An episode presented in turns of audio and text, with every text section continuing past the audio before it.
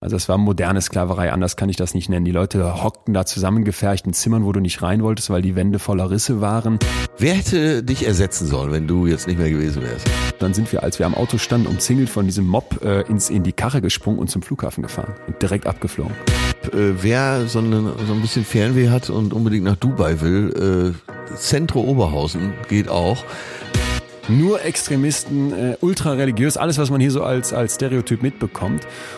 Ich mit bei ihm im Zimmer. In dem Zimmer war zum Beispiel auch nur Sandboden. Betreutes Fühlen.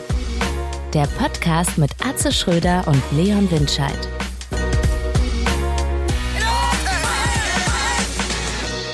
Hurra, wir sind zurück. Äh, Wir melden uns hier aus äh, dem wunderschönen Chalet am See und mir gegenüber sitzt Dr. Leon Windscheid, ganz frisch zurückgekommen aus dem Iran. Äh, Ich selber bin auch tief entspannt, habe meine jährliche Erkältung hinter mich gebracht. Hier ist euer äh, Cheftrainer, hier ist Atze Schröder. Und ja, es geht weiter. Es geht weiter mit den betreuten Fühlen und viele hatten schon Entzugserscheinungen und es hat bei Instagram und auch auf dem E-Mail-Wege äh, doch einige Aufforderungen gegeben, schleunigst weiterzumachen. Gestern habe ich zum Beispiel für die Atze-Tour noch ein Interview geführt mit einem Journalisten aus Gummersbach und der hat mich quasi auf Knien angefleht, jetzt endlich weiterzumachen. Der kannte wirklich jede Folge, ähm, der kannte wirklich, der hatte viele Zitate von uns drauf. Das fand ich schon gut und ist übrigens auch ein ganz großer Dr. Leon Winscheid-Fan, so wie ich. Auf der anderen Seite äh, muss ich sagen, du hast mir gefehlt.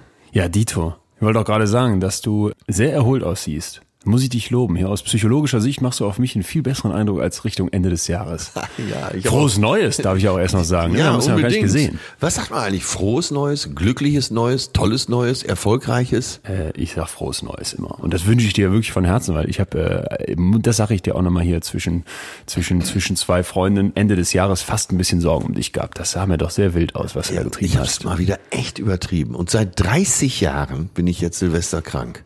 Echt? Weil ich vorher immer so ein Gas gebe, dass dann, es gibt ja die tausend Theorien, die einleuchtendste für mich ist, dass äh, der Cortisolspiegel sinkt aufgrund des fehlenden Stresses und der Körper dann mal alles auspackt, was er noch an Viren irgendwo abgeparkt hatte. Ja, das ist ja interessant, weil dieses Cortisol ja eigentlich dafür da ist, dass er so ein Entzündungshemmer ist. Das unterdrückt alles. Wenn du in, in die Schlacht ziehst, willst du ja nicht mit der kleinsten Infektionskrankheit fertig sein. Das heißt, der Stress ist hoch, aber dein Körper ist auch extrem resistent. Und wenn das dann zurückgeht, dann holt er sich, was du ihm vorher nahmst. Das ist jetzt der mütterliche. Ja, ja, ist ja schon fast episch, Ist schon fast äh, episch. weil selbst Alexander der Große, der sehr viel Erfolg hat auf dem Felde, ist ja früh gestorben. Weiß ich gar nicht. Wie alt ist denn der geworden? Paar 30, ne? Wobei Knapp du hast 30. recht. Ja, stimmt. knapp 30 und dann war es auch vorbei. Da hatte er aber schon die ganze bekannte Welt erobert. Egal, wir machen es eine Nummer kleiner, wenn auch nicht viel. Hier beim Betreuten Fühlen geht's heute um ein Thema, was uns beide, glaube ich, sehr, sehr interessiert und unser äh, dein kurzes, mein langes Leben schon äh, ganz schön ummantelt hat. Ja, total. Fernweh, äh, Wunschthema an der Stelle jetzt von mir, weil dieses Jahr für mich mit einer Reise angefangen hat, die sehr von Fernweh getrieben war und dann irgendwie abrupt enden musste. Und äh, das war dann für mich auch so nochmal das Gespür oder dem, das Mitbekommen davon, wie mächtig eigentlich so ein Fernweh als Gefühl sein kann. Wahnsinn, oder? Also total. Also du warst im Iran, bist aufgrund äh, aktueller Ereignisse und Konflikte zurückgekehrt. Frühzeitig, wolltest erst in zwei Wochen wieder zurückkommen. Äh, das aber nur vorab, da steigen wir gleich näher drauf ein. Äh, was ist Fe- Fernweh? Wo kommt Fernweh her? Wann hast du zum ersten Mal Fernweh verspürt? Wie alt warst du da? Ich war mit meinen Eltern jahrelang in Südfrankreich auf einem ganz kleinen Campingplatz immer. In Levant heißt der Ort, äh, in den Pyrenäen. Und das ist, äh, beziehungsweise, Entschuldigung, in den Cevennen quasi mit äh, so fast schon Blick auf die Pyrenäen. Und das ist wunderschön da. Äh, es gibt einen kleinen, einen kleinen Bergfluss in der Nähe von der Ardèche. Und dieser Campingplatz, der besteht nicht aus viel mehr als zwei so Toilettenhäuschen und sonst so einer Fallobstwiese. Und ich weiß, dass ich mal irgendwann als Kind aufgewacht bin, da kann ich nicht alt gewesen sein, zehn, zwölf Jahre, äh, weinend und zu meiner Mutter gegangen bin und gesagt habe, ich möchte wieder auf diesen Campingplatz, so irgendwie so im Herbst oder Winter, wenn hier in Deutschland alles trist wird. Und da wollte ich wieder dahin. Und das war, das ist für mich so eine zweite Heimat fast geworden. Da hat's mich immer wieder hingezogen. Weißt du, schön zwölf Stunden, 13 Stunden im roten Opel Kadett dahin geknattert. Hinten mein Bruder und ich auf der Rückbank mit drei Fragezeichen-Kassetten im Ohr. Und das war so ein, so ein Reisegefühl, so ein Weg von zu Hause sein, so ein Abenteuer jedes Mal dann da. Äh, lange Sommerferien, vier Wochen immer im Kleinzelt und Ey, das klingt so romantisch. Ja, Wunderbar, aber das sind die Lehrerkinder, das sind die Kinder von. ne, unser das stimmt. einer äh, fuhr zwei Wochen äh, nach Bad Honnef, weil wir da Verwandtschaft hatten und zwischendrin wurde das Haus von Konrad Adenauer besucht. okay, Also alles, was Nachkrie Nachkriegsgeschichte angeht, äh, bin ich wahrscheinlich etwas besser als du. Äh, jüngere Nachkriegsgeschichte, aber äh, so Urlaub konnte man das nicht richtig nennen. Da war mal eine Rheintour drin, vielleicht bis Königswinter und Echt? dann stiegen wir auch schon wieder aus. Aber ich will mich nicht beklagen und ich vermute bei mir, dass daher das äh, Fernweh kommt. Also weil, aus so einem Entzug in der Kindheit. ja, weil wir nie richtig verreist sind. Und es war über Jahre war es so, dass ich äh, mit dem Finger im Atlas unterwegs war, im Dirkes Atlas. Und die schönsten Ziele dieser Welt, so ähnlich wie äh, Pippi auf Takatuka, äh, meine Lieblingsfolge übrigens von Pippi Langstrumpf, dass ich äh, mir immer vorgestellt habe, wie ist es in Baku, äh, wie ist es in Accra in Ghana, äh, wie ist es äh, in China. Und so habe ich so nach und nach eben diese Traumziele meiner Kindheit auch schon bereist. Und äh, meistens ähm, war es natürlich ganz, ganz anders, als ich es mir vorgestellt hatte, denn äh, die Welt ist nun mal nicht wie Takatuka. Aber ja, nach wie vor habe ich immer Fernweh, wenn ich zu lange zu Hause bin und dann muss ich los in die Welt. Man kann, man kann da nicht anders, ne? Ich finde Ja. das echt so, das ist echt so ein Trieb. Also das finde ich auch interessant, dass alles, was ich dazu Es gefunden brennt so ein habe, bisschen, es ne? brennt so, ne? Es war so eine sehr dünne wissenschaftliche Lage, aber so dieses äh, sich selbst verwirklichen und auch sich selbst finden, das wurde damit in Verbindung gebracht und das kann ich total unterschreiben. Ich habe selten das Gefühl gehabt, so sehr bei mir zu sein, so sehr ich zu sein, äh, wie in der Ferne. Ist Also denn die Weggehen. Ferne so ein Sehnsuchtsort, wo man so seine äh, Träume hinprojiziert? Ist es eine Projektion? Ich- ich man denkt ja, äh, das machen ja viele, sieht man ja selbst bei so äh, so Trash-Sendungen wie äh, Goodbye Deutschland. Ja. Äh, man hat ja immer das Gefühl, wenn, wenn man Goodbye Deutschland schaut, hat man immer das Gefühl, die wichtigste Voraussetzung, um in einem fremden Land klarzukommen, ist kein Geld haben und die Sprache nicht können. Aber nur in dieser Sendung natürlich. Weißt du, für das, glaube ich, die wichtigste Voraussetzung ist, das ist die, um so blöd zu sein, hier wegzufahren. Weil ich muss auch sagen, jedes Mal im Ausland, ich habe ähm, in der Schulzeit ein Jahr in Südfrankreich gewohnt, dann auch in, in der Nähe von Toulouse und danach äh, ein Jahr nach der Schulzeit in Spanien, in der Nähe von Torrevieja und dann im, im Studium nochmal in Istanbul für ein halbes Jahr. Also ich war wirklich viel im Ausland, auch längere Zeit und jedes Mal habe ich gemerkt, ey, du bist viel deutscher als du denkst und du bist auch viel verwurzelter zu Hause als du denkst. Ist, selbst der Franzose ist dir ja sehr ähnlich als Deutscher, Ja. aber du merkst dann so, nee, das sind so Kleinigkeiten, da sind so bestimmte Sachen, die verstehst du da nicht, so ein Witz. Alles der so, kulturell natürlich. Kulturelle Geschichten. Und jedes Mal habe ich gedacht, nee, wenn ich hier war, merke ich doch, was ich hier habe. Und auch wenn das Wetter hier scheiße ist und auch wenn man sagt, die Deutschen, die motzen immer und auch wenn du so denkst, ach, dieses französische Essen, ne, oder diese Lockerheit in Istanbul und, und, und, und. Was ist für dich denn typisch deutsch? Pünktlichkeit, kann man glaube ich wirklich voranstellen, weil ja. es gibt, ja die Schweizer vielleicht noch, aber ansonsten gibt es glaube ich Nee, pünktlich, definitiv. keinen Menschenschlag, der so pünktlich ist wie wir Deutschen. Ja, dann auch finde ich immer so ein bisschen dieses organisierte Denken. Das klingt jetzt alles so positiv, aber ich finde das echt manchmal auch ein bisschen negativ, ne? Weil also diese Scheuklappen links und rechts, das schränkt auch ein. Also ich äh, habe Leute in anderen Ländern kennengelernt, wo ich gedacht habe, auch so vom Gesamtbild her, die denken nicht quadratisch, die denken nach links und loslassen, rechts. Können loslassen. Ja. ja. Das fällt mir auch immer wieder auf. Ich bin auch absoluter Pünktlichkeitsfanatiker. Also wenn ich irgendwo 8 Uhr sein muss, bin ich 5 vor 8 da. Du warst ja jetzt auch ein paar Minuten zu früh. Großartig. Und äh, habe ich glaube ich schon mal erzählt. Letztens wollte mich ein Kumpel abholen um Viertel nach sieben abends. Um 13 nach sieben sage ich zu meiner Perle, ich glaube, der kommt gar nicht mehr. Das ist typisch deutsch. Ja, so, dann sind wir fleißig, beide sind wir fleißig, was mir überhaupt nicht passt für dich, bei dir ist es ja in Fleisch und Blut, du bist ja nun mal ein sehr fleißiger Mensch. Ich bestreite das immer und stelle dann am Jahresende fest, äh, wieder total im Eimer, weil ich so viel gearbeitet habe. Ja, ich saß die letzten Tage interessante Sozialbeobachtung in der Universitäts- und Landesbibliothek in Münster. Ich schreibe also an meinem Buch und das ist da so eine Atmosphäre, weil da alle sitzen, die gerade für die Klausurenphasen lernen und da ist so der Höhepunkt im Moment, die dich mitnimmt. Ne? Also da ist einfach eine komplett konzentrierte, fokussierte, ruhige Stimmung, anders als zu Hause. Du kannst dich gar nicht ablenken lassen, weil es nichts gibt und links und rechts wird es auch negativ auffallen, weil es sitzt ja neben dir noch ein Huhn auf der Stange und lernt auch. Und da saß ich dann ähm, und das, das deswegen für mich so, da kam so so ganz viel Deutsches zusammen, denn es ist gerade so voll in dieser Universitätsbibliothek, äh, dass die so kleine Parkscheiben auf den Tischen verteilen, damit wenn du Pause nee. machst, musst du eine Uhrzeit einstellen, wann deine Pause anfängt. Und jetzt vorgestern habe ich zum ersten Mal gesehen, dass dann tatsächlich eine Mitarbeiterin rumlief mit einem Schiebewagen und jede dieser Parkuhren prüfte und dann auch die Sachen vom Tisch räumte. Und da habe ich gedacht, die Studenten du einerseits, die hier kloppen wie die Bekloppten und den ganzen Tag lernen und pauken und dann diese deutsche Parkscheibe andererseits und dann noch die Kontrolle, damit hier auch alle genug lernen können, genug Plätze da sind, das war für mich richtig deutsch. Ich ja, liebst mir wäre, glaube ich, wirklich in einem anderen Land undenkbar. Ja, echt, ne? Aber schon in der Schweiz undenkbar, glaube ich. Die, die, Idee dieser Parkscheibe, so schlau die dann wieder ist für die Organisation, so absurd würde jeder andere davor stehen, glaube ich, und sagen, ihr habt sie doch nicht mehr alle. Vielleicht sind wir doch französischer als wir dachten. Ja, aber was, was, äh, Bist du ich, frankophil? Total, ja. Ja, und du sprichst auch gut Französisch? Ja, das war aber ein Geschenk, weil äh, mit 15 oder 16 bin ich dahin in eine französische Familie. Der Franzose zeichnet sich ja durch, dadurch aus, dass er nur genau eine Sprache spricht, nämlich Französisch. Ähm, und das galt auch für die jüngeren Leute dort doch sehr viel mehr, als ich Damals gedacht hätte. noch, ja. Ja, vielleicht verändert sich das bestimmt, aber äh, ich ja, musste, ich musste Französisch lernen. Ich wohnte an so einem Internat und Wie da geil. wurde nur Französisch gesprochen oh. und da konnte ich nach ein paar Wochen auch, habe ich, würde ich sagen, die ganzen Jahre davor mit Arthur et un Perroquet und immer wenn diese Jahreszahlen im Französischunterricht vorgelesen werden mussten, das war ja so eine klassische Aufgabe in der Schule, lies einen Text vor und da kommt da so 1987, dann sitzt du da und da weiß ich noch, wie mir der Schweiß ausbrach, ne, 1987, also dieses 4 mal 20 ist 80, da drehst du ja durch als normaler, als normaler Schüler, aber da vor Ort ja, automatisch gelernt. Ja, sowas gefällt mir zum Beispiel sehr gut. Ich bin auch frankophil, hatte eine Freundin in Nizza, äh, das hilft ja dann auch. Ähm, aber ja. bevor wir übers äh, Fernweh nochmal reden, vielleicht eine Sache noch kurz zum, zum Deutschsein, die ich ganz interessant fand. Und zwar bin ich auf ein Wort gestoßen aus dem Englischen, aus der Zeit von Queen Victoria, Inhabitiveness, was so eine Art Bewohnbarkeit bedeutet. Und dieses Wort ähm, hat dann so ein Sprachwissenschaftler dort quasi herausgestellt, das hat da heute eigentlich keine Bedeutung. Er stammt also von vor, weiß ich nicht, 100 Jahren oder wann das war.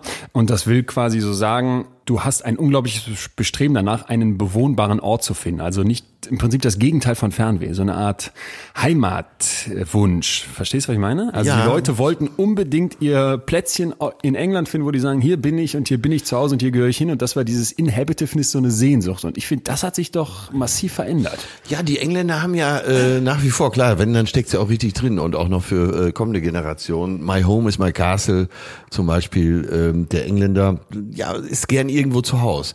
Deswegen so Real Estate heißt ja echter Besitz. Stimmt. Und der Engländer sieht halt die Immobilie als echten Besitz. Stimmt, total. Ja. Äh, ja, und die Engländer haben das schon so. Und die, die Gesetzgebung war ja auch lange so, dass man zum Beispiel, wenn die Engländer in äh, Spanien was gekauft haben, dann konnten sie das in äh, England steuerlich geltend machen und so. Für die Engländer ist es schon wichtig, dass man irgendwo den Stab in die Erde steckt. Total und, interessant, was du sagst. Und sagt, äh, hier ist mein Real Estate. Wegen, wegen, ich denke gerade an Real Estate bei den Engländern und bei uns Immobilie, unbeweglich, ne? Immobil. Das ist also, für den Deutschen wiederum so wichtig, dass man, dass es nicht mobil ist. Man kann, ja. keiner kann es klauen. Ja. ja, aber es ist auch so dieses hier sein und nicht nicht weg. Ja, aber das da worauf ich gerade hinaus wollte, wäre so die Frage, was vielleicht so ein bisschen äh, bevor wir ins Fernweh voll einsteigen, ja, was so der äh, Gegenpol ist, dieses wann warum will man in Deutschland sein? Ich finde, man ist immer schnell darin zu sagen, was ist hier alles schlechter. Was findest du denn zum Beispiel richtig gut hier in Deutschland? Also, ich finde das was wir als äh, typisch deutsch aufgezählt haben, finde ich geil. Ich finde es auch geil. Ich finde es auch geil pünktlich zu sein, ich finde es geil äh, effektiv zu sein. Äh, das mag ich schon. Ich finde mittlerweile auch die Jahreszeiten gut. Äh, der Wechsel der Jahreszeiten, das ist, ist ja äh, fast sprichwörtlich. Alle die, die weggezogen sind, wo in den ewigen Sommer sozusagen, vermissen nach einigen Jahren diese Jahreszeiten. Ja. Und da steckt natürlich auch viel Glück drin im Wechsel. Das hatten wir ja schon mal das Thema mit dem Glücklichsein. Das stimmt. Und dieser Wechsel ist nun wirklich in Deutschland gegeben. Nichtsdestotrotz zieht es mich immer wieder in die Ferne und es ist fast so wie Liebeskummer den ich ja nicht so richtig kenne angeblich. Es brennt so ein bisschen und dann muss man los. Und wenn du, du weißt ja, wenn du eine Reise vorbereitest und du planst sie, dann ist man ja schon so ein bisschen wieder befriedigt, weil man weiß, im spätestens ein halbes, im halben Jahr oder so geht es los. Und dann. Oh Gott, äh, bist du, das ist wieder Deutsch. Da bin ich totaler, total schlecht drin. Ich habe jetzt für übermorgen Skiurlaub gebucht, quasi zwei Tage vorher. Und das ist echt traurig, weil man sich genau diese ganze Vorfreude nimmt. Aber unabhängig davon, dass es teurer wird. Aber wie lange hast du den Iran-Ausflug gebucht? Ich hatte eigentlich einen Monat Iran geplant und keinen Rückflug gebucht. Äh, und deswegen äh, war ich total verärgert, als ich dann nach einer Woche das abbrechen musste. Aber das äh, wollte ich dir gleich erzählen. Ich habe hier ein paar Fragen vorbereitet, um dich mal so als Reisetypen zu Also verstehen. nur weil jetzt so als Cliffhanger, äh, die Iran-Reise besprechen wir gleich. die müssen wir besprechen. Weil das war für mich auch der Punkt, wo es. Ich weiß ja schon so ein paar Sachen, das ist Fernseh wirklich abenteuerlich. Ich freue mich drauf. Ja, ich bin auch froh, wieder hier zu sein. Leider. Das sage ich mit einem lachenden und einem sehr großen Wein in den Augen. Mit wem hätte ich das denn hier so weitermachen sollen? Wer hätte dich ersetzen sollen, wenn du jetzt nicht mehr gewesen wärst? Ich meine nicht, dass du ersetzbar wärst, aber wer hätte wenigstens, sagen wir mal, 50 Prozent hier erreichen können an diesem Ich glaube, Mikrofon? du hättest einfach deine Krankenkasse anrufen müssen und sagen müssen, ich brauche wieder Sitzungen und dann hättest du deine echte Therapeutin oder wer es war hier hinbestellt. Ich kann dir sagen, gemacht. ich habe mir ja Sorgen um dich gemacht. Ich kann dir sagen, wenn ich gefragt hätte, wenn äh, es dich nicht mehr gegeben hätte. Ja. Katja Saalfrank. oh Gott. Ist das die Super Nanny, ne? Ja, genau. Ist sie nett? Kennst du die? Total nett. Echt?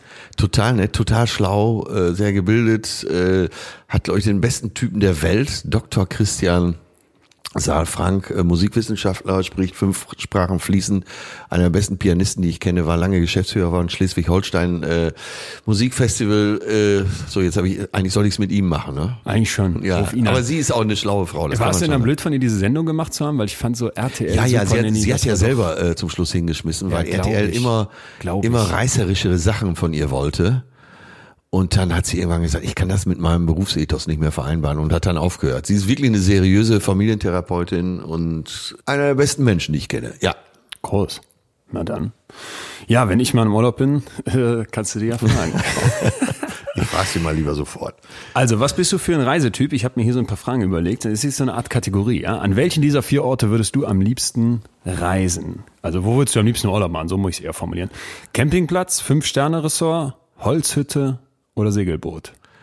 Äh, Segelboot steht natürlich ganz vorne. Du hast fünf Sterne Restaurant gesagt, du meinst wahrscheinlich Ressort. Hotel. Ressort wollte ich sagen. Äh, ja, also ihr Segelboot, direkt danach kommt das Fünf-Sterne-Hotel. Echt? Ja, weil man trifft ja doch die interessanteren Leute.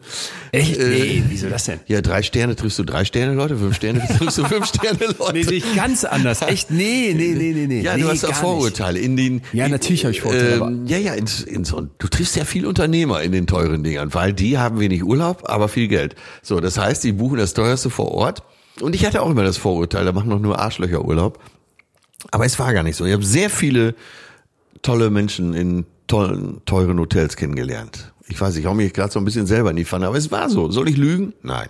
Ich bin mal bei einem Praktikum, ich weiß nicht, ob ich das mal erzählt habe, ich habe mal ein Praktikum bei einer Unternehmensberatung gemacht und die, da spielte Geld keine Rolle und ich kam dann so als Praktikant mit meinem Köfferchen und meinem äh, schäbigen Anzug, den ich irgendwie noch rausgekramt hatte vom Abi, Abiball da an in diesem, in diesem Hotel, das man mir gebucht hatte in Bonn, das Kamea mit Blick auf den Rhein. Ich trete also Ah, an diese, an diese ja. Rezeption, glaube ich, dass du das kennst. Die, die Dame am Schalter guckt mich an. Ich, ich war beeindruckt von dieser Halle. Das ist also eine riesige Eingangshalle, wo Kronleuchter Design. hängen. Alles ist Design. Dann frage ich die, darf ich mal fragen, ist das ein Sternehotel? Und dann guckt die mich an. Ich glaube, die hat mir am liebsten ihr Klemmern ins Gesicht gehauen.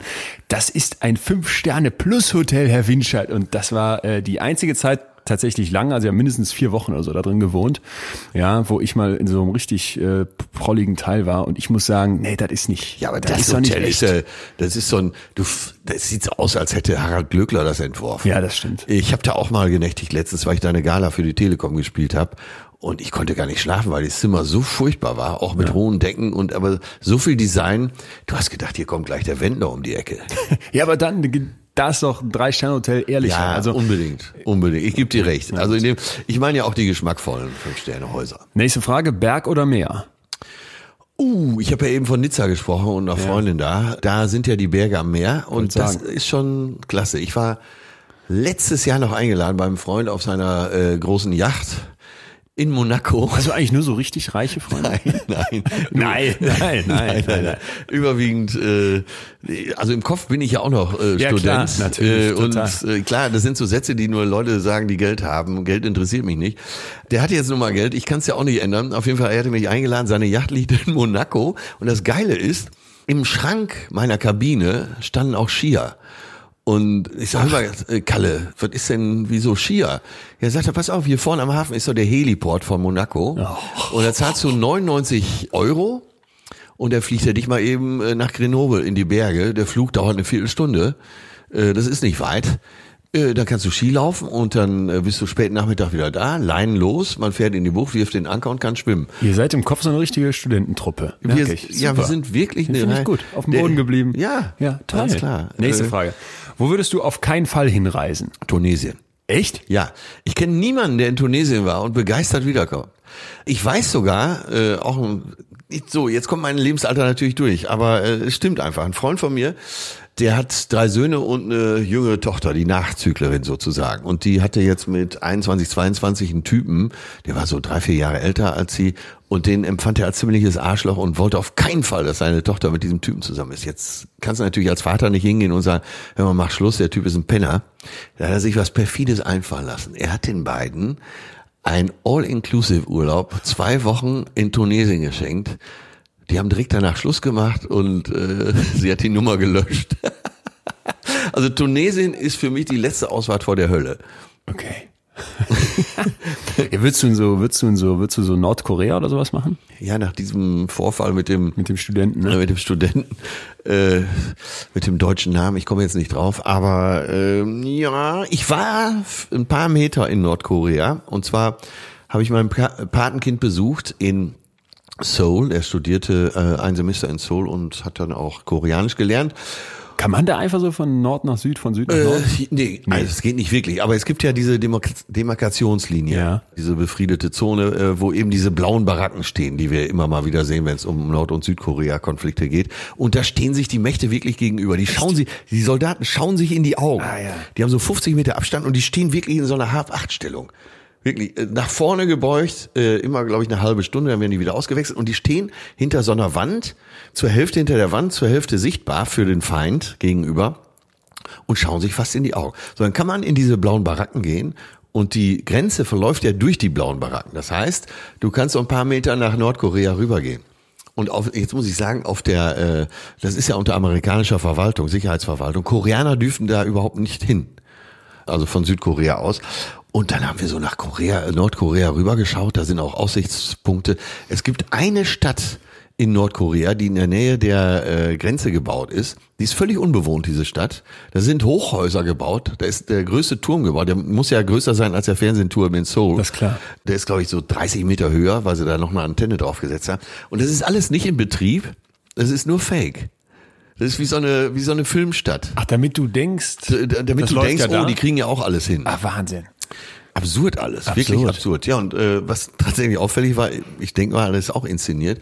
Wir haben da so eine Truppe äh, nordkoreanischer Offiziere gesehen, eben auf der anderen Seite, 50 Meter entfernt, und die waren am Scherzen und machten Selfies und du hast gedacht, mein Gott, die Nordkoreaner Die haben sind Spaß. ja geil drauf. Ja. ja, so richtig zieht's mich da nicht hin, aber interessieren, so ähnlich wie bei dir, interessieren wird's mich dann doch, da mal den einen oder anderen Stein hochzuheben. Es gibt so eine Persönlichkeitseigenschaft, die nennt sich Sensation Seeking. Das sind so Leute, die immer diese Reize, die immer das Kick. Neue, ne, diesen Kick brauchen. Und ich fürchte, dass ich da sehr hoch drin score auf dieser, auf dieser äh, Eigenschaft. Und deswegen, ja, wird mich total reizen. Also wenn du, äh, es wird ja für dich oft, äh, höre ich aus deinen Reiseberichten, äh, auch eingelöst.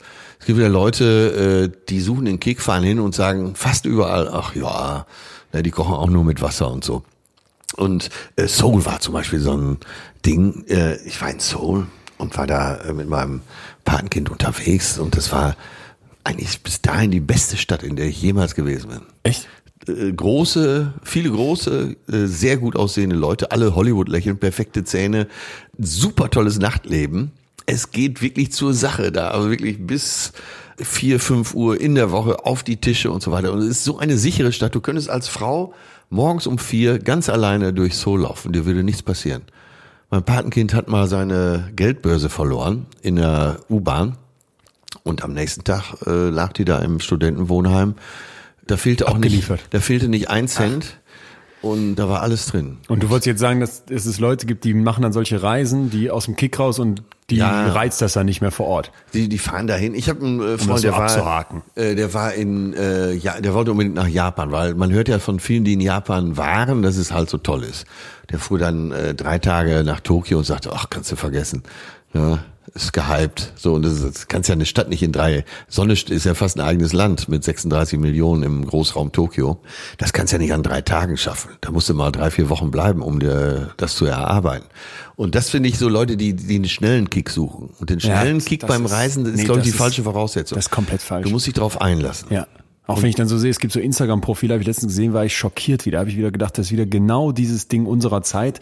Da gab es dann so Leute, die machen dann in einem Jahr 150 Länder oder sowas. Ne? Ja. Oder waren schon in allen Ländern der Welt. Und dann denke ich mir genau, wie du sagst, hör mal, äh, du kannst in, wenn du, wenn du dir jetzt selber überlegst, du würdest in vier Wochen als Tourist versuchen, Deutschland zu begreifen. Das wäre ja schon unmöglich und Deutschland ist Ja. noch relativ überschaubar. Und so eine Stadt wie Tokio in drei Tagen, ja, das ist genauso, da machst du den Haken auf der Karte. Genau. Aber hast du wirklich was mitgenommen? Nee, wahrscheinlich nicht. Nee, und versuch mal in einer Woche Berlin zu begreifen. So, genau. Auch und, das, und das ist auch aus meiner Sicht äh, ein Riesenfehler, so wenn man an Fernweh denkt und an dessen Befriedigung, weil das kann es ja nicht liefern. Ja, nimm mal die Kreuzfahrtschiffe. Die AIDA legt dann überall an. Äh, Du bist überall gewesen. Du warst in Barcelona, du warst in Rom, du warst in Livorno, in Genua und eigentlich hast du doch nichts mitgekriegt. Hast nichts mitgekriegt. Du tappst in die üblichen Touristenfallen. Mit dem Bus hingefahren. Genau, und da bleibt eben die, äh, unterm Strich bleibt die Unbefriedigung. Du musst da wirklich mal leben.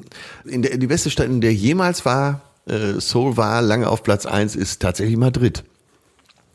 Und äh, die Madrilenen haben einen gelebten Spruch, der heißt, äh, in Madrid ist niemand ein Fremder. Und das stimmt auch.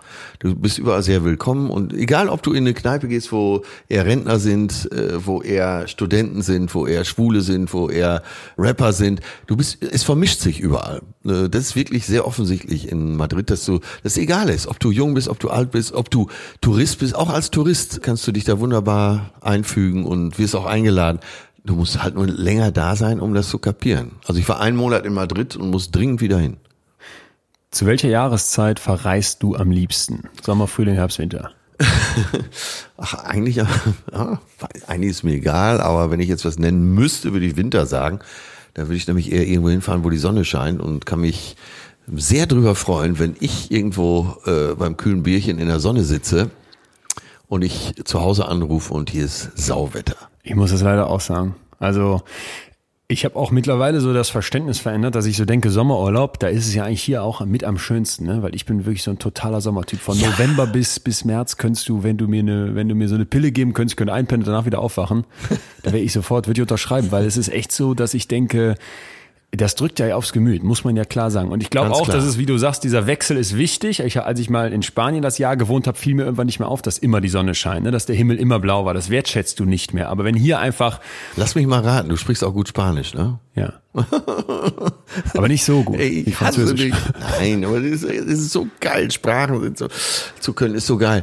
Ähm, ja, natürlich. Äh, eigentlich jetzt auch schon seit Jahren im Sommer einfach hier bleiben. Weil äh, da kannst du auch in Deutschland wunderbar unterwegs sein. Berlin, Hamburg. Äh, Oder mit dem Rad einfach rum. Das finde ich auch geil. Ganz Also, äh, ich bin an der Ruhr entlang gefahren, Ja. von Mülheim bis ins Sauerland. Das, solche Sachen kannst du natürlich im Sommer gut machen. Jetzt ähm, sag, äh, kennen wir natürlich die deutsche Mentalität, von daher macht es den Urlaub ja fast noch besser. Und du kannst auch, da habe ich auch schon mal gemacht. Ich habe auch schon mal eine Deutschlandreise gemacht und wollte auch die neuen Bundesländer mal besser kennenlernen. Und da gibt's ja auch spektakuläre Ecken. Und die Landschaften auch, oder? Also ich finde immer dieses Landschaftliche, Ja, so du ja. denkst, du musst in die Ferne, aber du hast eigentlich vor der Tür. Ich sag mal sächsische Schweiz zum Ja. Beispiel. Jo, da war ich der wandern. Wahnsinn. Der Malerweg, ne? Ja, Ja. genau. Und äh, aber selbst in Heidelberg, wo du gerade einen bestimmten Weg nennst, der Philosophenpfad in äh, Heidelberg, wunder, kannst du den ganzen Tag verbringen. Äh, immer mal wieder auf die Bänke setzen, über die verschiedenen Philosophen nachdenken, Sprüche vorbeiziehen lassen. Äh, Heidelberg ist ja die Studentenstadt äh, schlechthin, neben Tübingen vielleicht in Deutschland. Kommst mit vielen interessanten Leuten ins Gespräch, äh, großartig. Da gibt's übrigens äh, als Reisetipp hier, da müssen wir jetzt eigentlich schon mal so den einen oder anderen Reisetipp geben. Ne? Machen Jetzt innerdeutscher Reisetipp, Ja. äh, haltet euch fest. Tolle Studentenszene in Heidelberg, auch die richtigen, die richtigen Studiengänge. Medizin ist immer interessant. Äh, Und Psychologie, da trifft man, die sind ja alle stark am Tresen, muss man schon sagen. Und es gibt eine Studentenkneipe, die ist der absolute Hammer. Und die heißt Betreutes Trinken. Nee. Passt ja zu unserem ja Podcast, ne? Perfekt, ja. So, und diese Kneipe hat keine andere Beleuchtung äh, außer die Notausgangsschilder. Der ist wirklich dunkel da drin. Äh, Wie, betreutes Kein, keine, keine Kerze? Wie, Nix, ja, null. Also diese, Damit nix auffällt, du was weißt ja, manchmal ärgert oder? man sich darüber, dass diese Notausgangsschilder so Ja, hell total. sind. Bei uns im Club Riesenproblem. Ja, ich weiß. Ja, ist also man, man trickst ja, dann rum, ist ja, klar. Aber äh, nee, das ist die einzige Beleuchtung da drin und äh, draußen steht noch ein Schild dran, Absinth, bis ihr euch die Ohren abschneidet.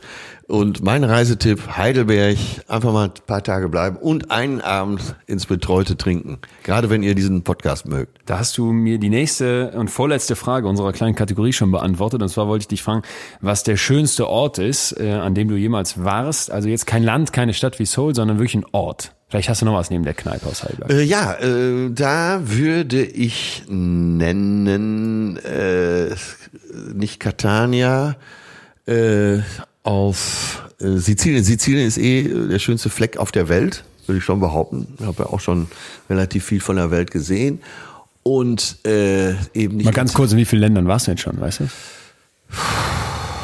Kannst du auf, kannst du eine Liste machen? Sag mal, schieß mal los. äh, ähm, mh, China weiß ich, Holland, Kolumbien, Holland. Österreich, Schweiz, ja. Nein, da kommt der Komiker natürlich durch. Ich habe ja auch schon eine Weltreise gemacht. Aber äh, Also mehr als mehr als 30 Länder warst, hast du schon ja, dabei? ja, ja, Echt? ich würde mal sagen, so um die 30 Länder würde ich, kann ich glaube ich schon nennen. Ach, jetzt muss ich mal. S- Äh, Syracusa. Syrakus, äh, Syracusa auf Sizilien. Sizilien ist, glaube ich, die schönste Stadt, in der ich jemals war. Die ist komplett aus dem Fels gehauen, aus dem Steinbruch. Und du siehst es auch, wenn du den Steinbruch besuchst, haben die Griechen damals, als sie Sizilien besetzt hatten, eben die komplette Altstadt da rausgehauen. Und da, äh, ja, das war, glaube ich, der schönste Ort, in dem Echt? ich jemals war. Ja. Krass. Und Sizilien selber ist ja der totale Hammer. Auch da wieder ein Reisetipp. In der Mitte Siziliens gibt's die, äh, den Ort Piazza Amerina und da gibt's die Villa Imperiale. Die ist 1800 Jahre alt, eine alte Römervilla. 1800 Jahre, Leute, haltet euch fest. Die hatten fließendes Wasser, die hatten äh, Marmortoiletten. Der, der Bach fließt quasi unter den Toiletten lang. Ist wieder so eine Studentenabsteige gewesen, oder was? Oder? Äh, 3000 Quadratmeter Wohnfläche. Wahnsinn. Wahnsinn. Das ist heute ein Museum. Und da gibt's einen Fitnessraum vor 1800 Jahren. Und da gibt's die weltberühmten Bikini-Mädchen. Also wer es googeln will, äh, Bikini Girls Piazza Amerina auf Sizilien.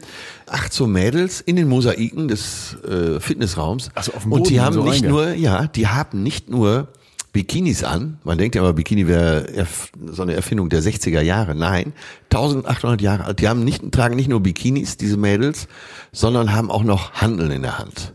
Also nochmal Google-Tipp, erstmal äh, da.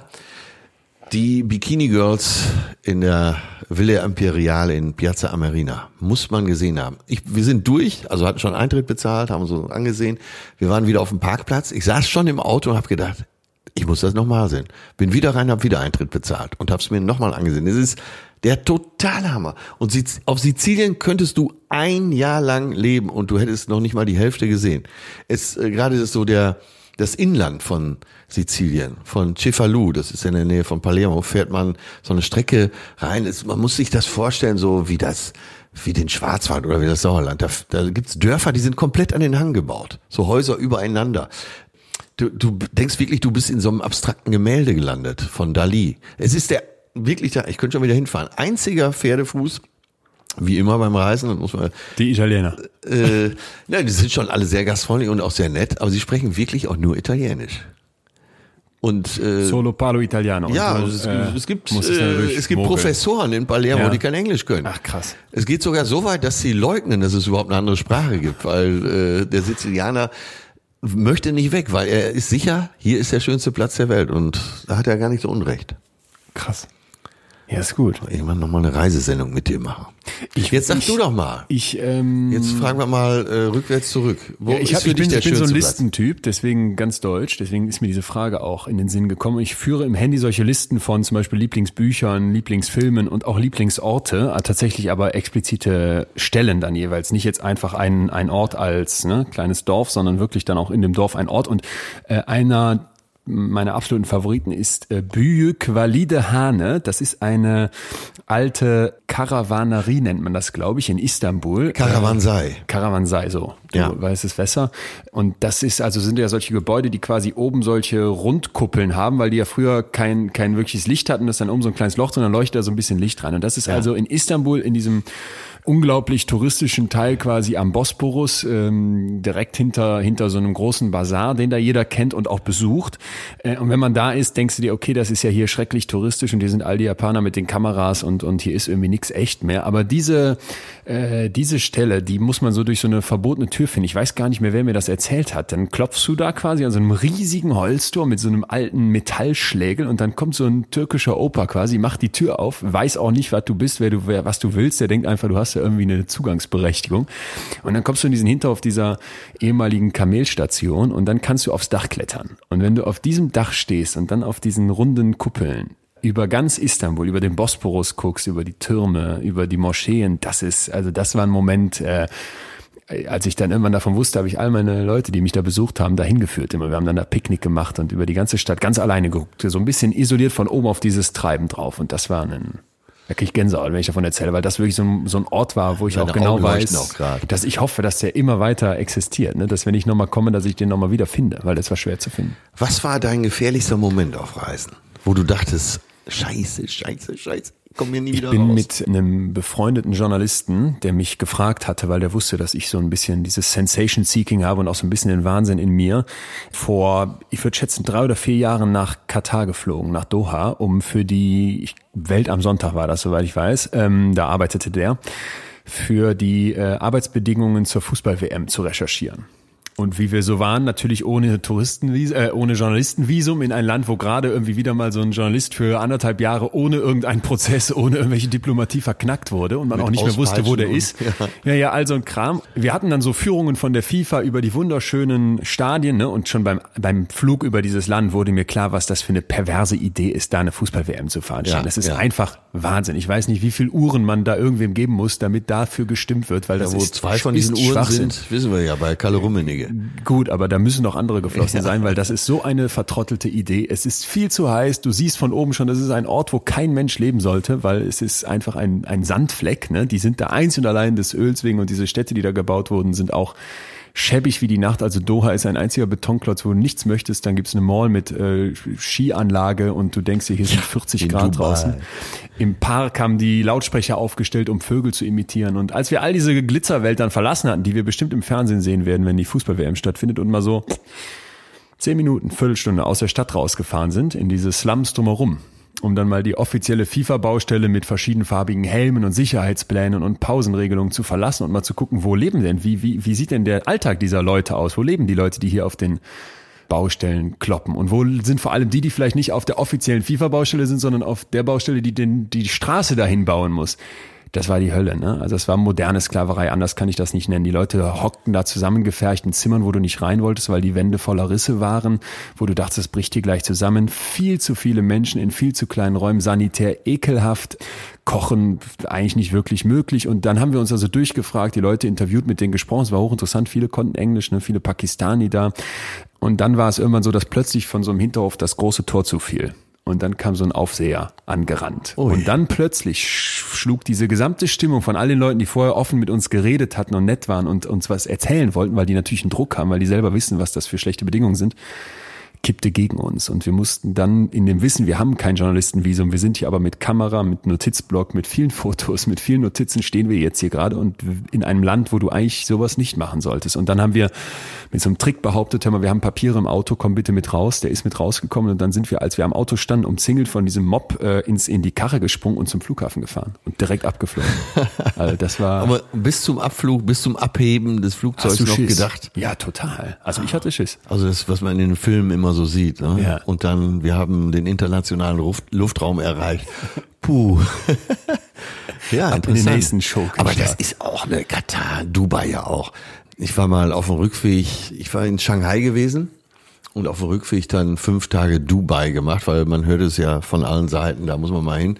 Ey, das ist die letzte Ausfahrt vor der Hölle. Glaube ich, sofort. Äh, mit, auch mit Skihalle. Ey, du, willst du Skifahren in, in Dubai? Es, Nee, war, es das waren die langweiligsten fünf Tage, die ich in meinem Leben sofort. verbracht habe. Aber wenn du das siehst, die ganzen Fußballer, von Götze über Sancho äh, und wie die ganzen jungen Fußballer alle heißen, alle nach Dubai. Also die Nachspielzeit läuft noch in der Bundesliga, dann sind die ersten ja schon im Flieger. Und äh, verseuchen dann Instagram mit ihren äh, Dubai-Fotos. Also Ja, wenn Dubai, ich mir angucke, wie die sich klein auf Instagram, wundert mich das nicht. Das ist für mich so richtig dieser Fake und das ist für mich einfach die, der Fake der Menschheit. Wenn man Ja. da drauf steht, hat man ganz viel nicht verstanden. Selber schuld. Kleiner Tipp, äh, wer so, eine, so ein bisschen Fernweh hat und unbedingt nach Dubai will, äh, Centro Oberhausen geht auch. da ist die Musik auch besser.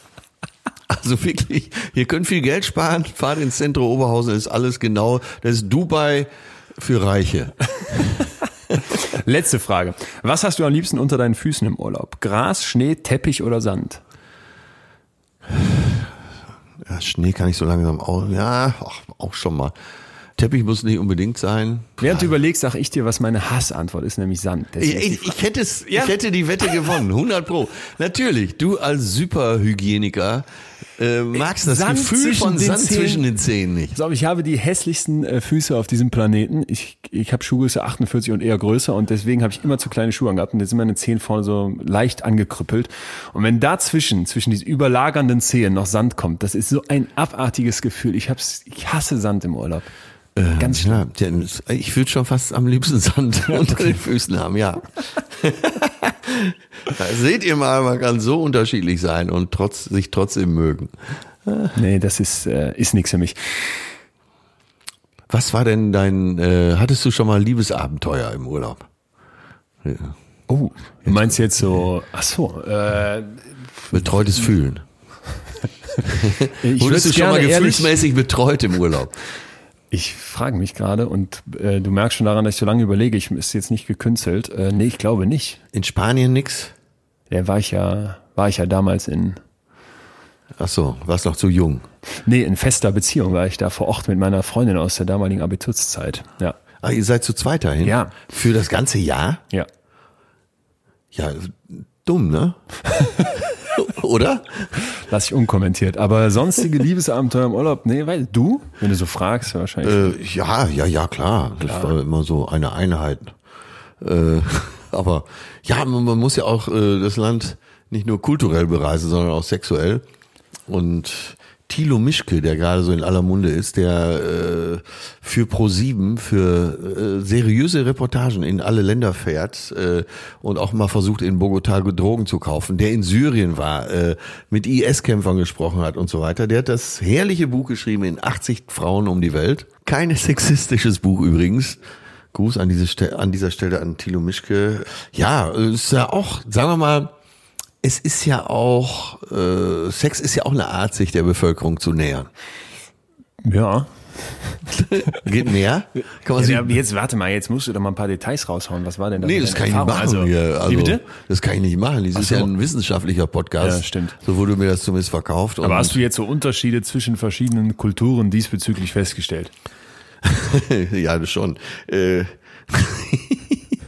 Natürlich. Da hast du dich selber reingebracht, da brauchst du Ja, jetzt nicht, die, ja, ich brauchst ich jetzt nicht die Stirn zu kratzen. Nein, ich überlege doch, Ja. wie ich jetzt hier wieder rauskomme aus dieser. Situation, die, aus dieser Sackgasse, in die ich mich selber rein manö- manövriert habe. Ist so ein bisschen wie diese Szene, wo man äh, vor so einer Jugendbande, ne, vor einer schlimmen Gang flüchtet und dann äh, in die Sackgasse rennt und vor dieser Mauer steht.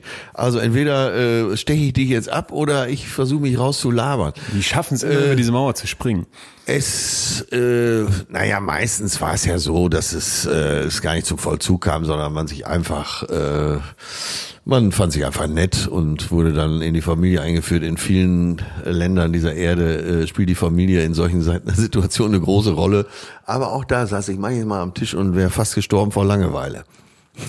Weil du sprach, kannst die Sprache nicht, zumindest nicht den Dialekt, und sitzt dann da irgendwo in so einer Hütte und, oh Gott, Bist eigentlich nur wegen der Tochter da. Und ja, ich hatte das mal äh, in der Dom Rep. Ich weiß jetzt die ganzen Vorurteile, aber ich war als Surfer da in äh, Kabarete, das ist ein Surferstrand.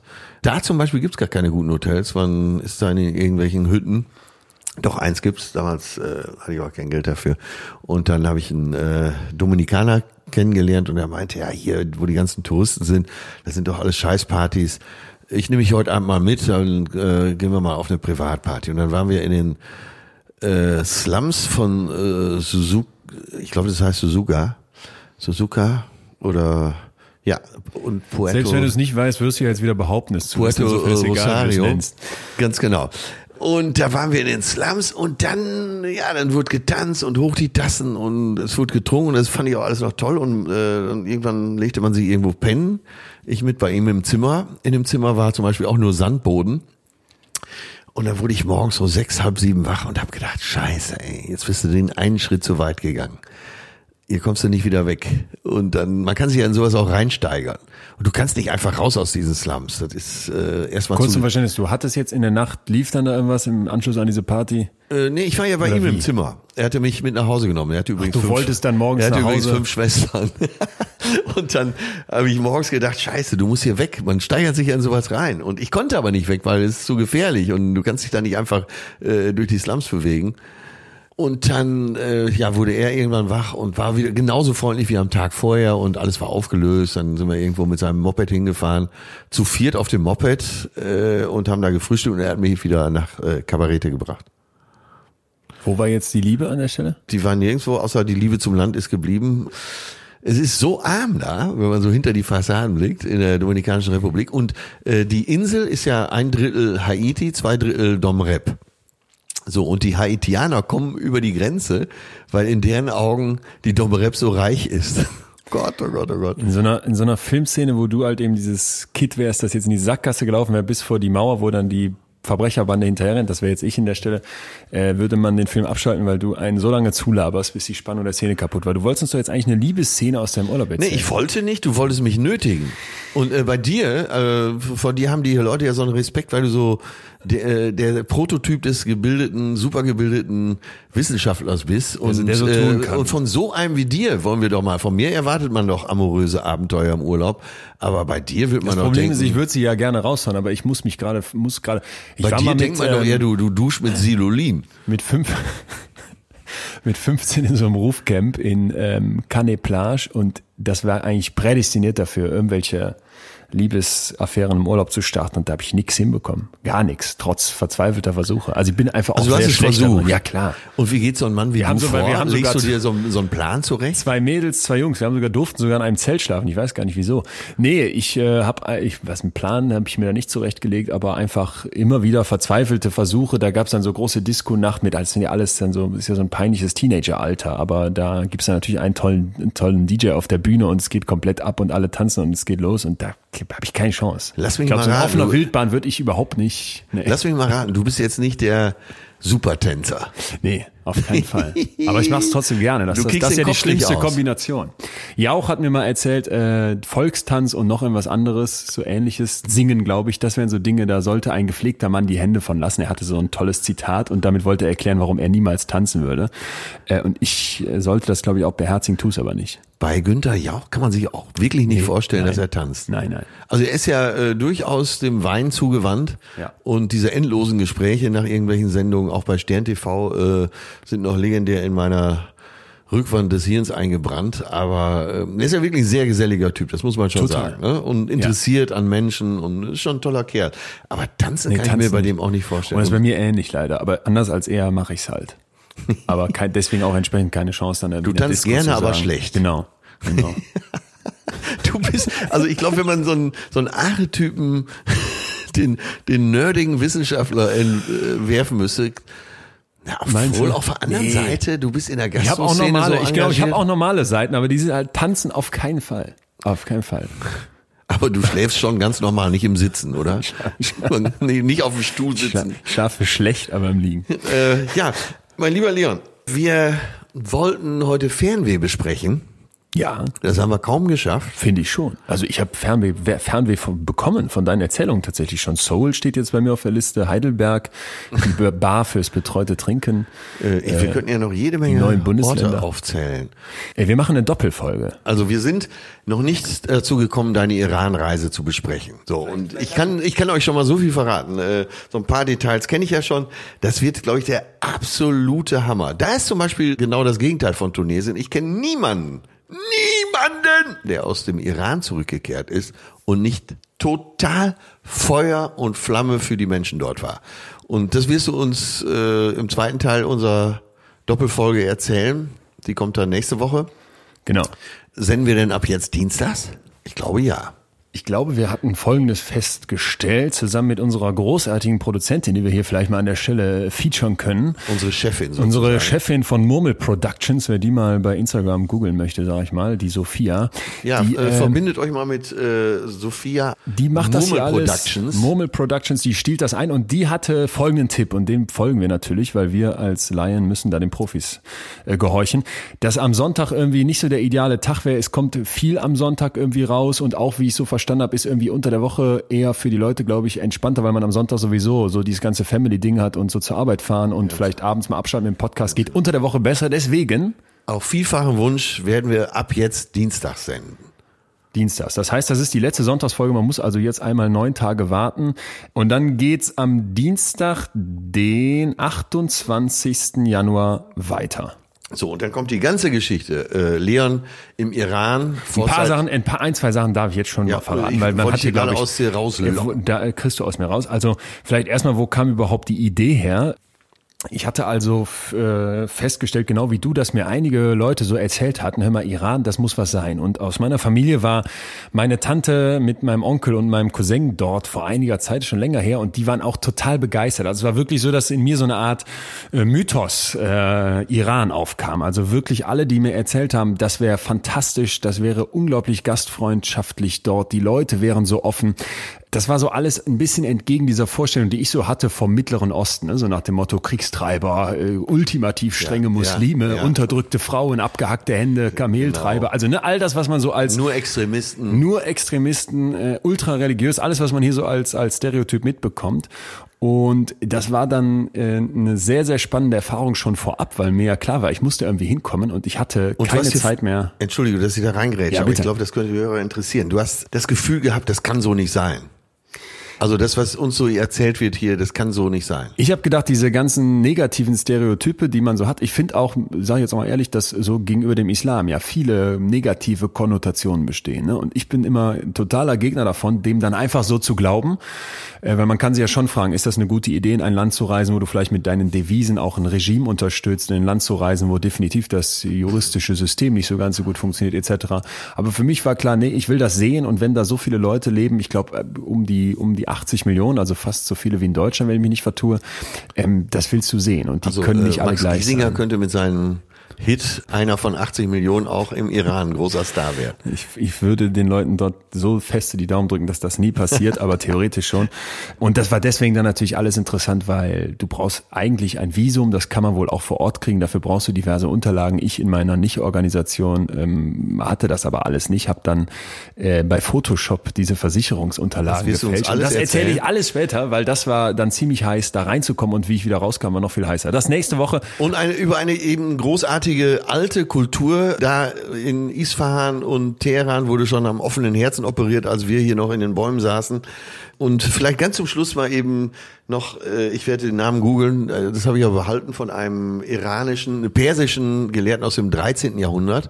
Folgendes Zitat, ich werde beim nächsten Mal den ganzen, äh, das ganze Werk vorlesen. Ist äh, ganz kurz, ein ganz kurzes Gedicht, aber es endet damit, wo auch immer die Karawane der Liebe hinzieht. Ich werde ihr folgen. schön. Das war Betreutes Fühlen. Der Podcast mit Atze Schröder und Leon Winscheid. Jetzt abonnieren auf Spotify, Deezer, iTunes und überall, wo es Podcasts gibt.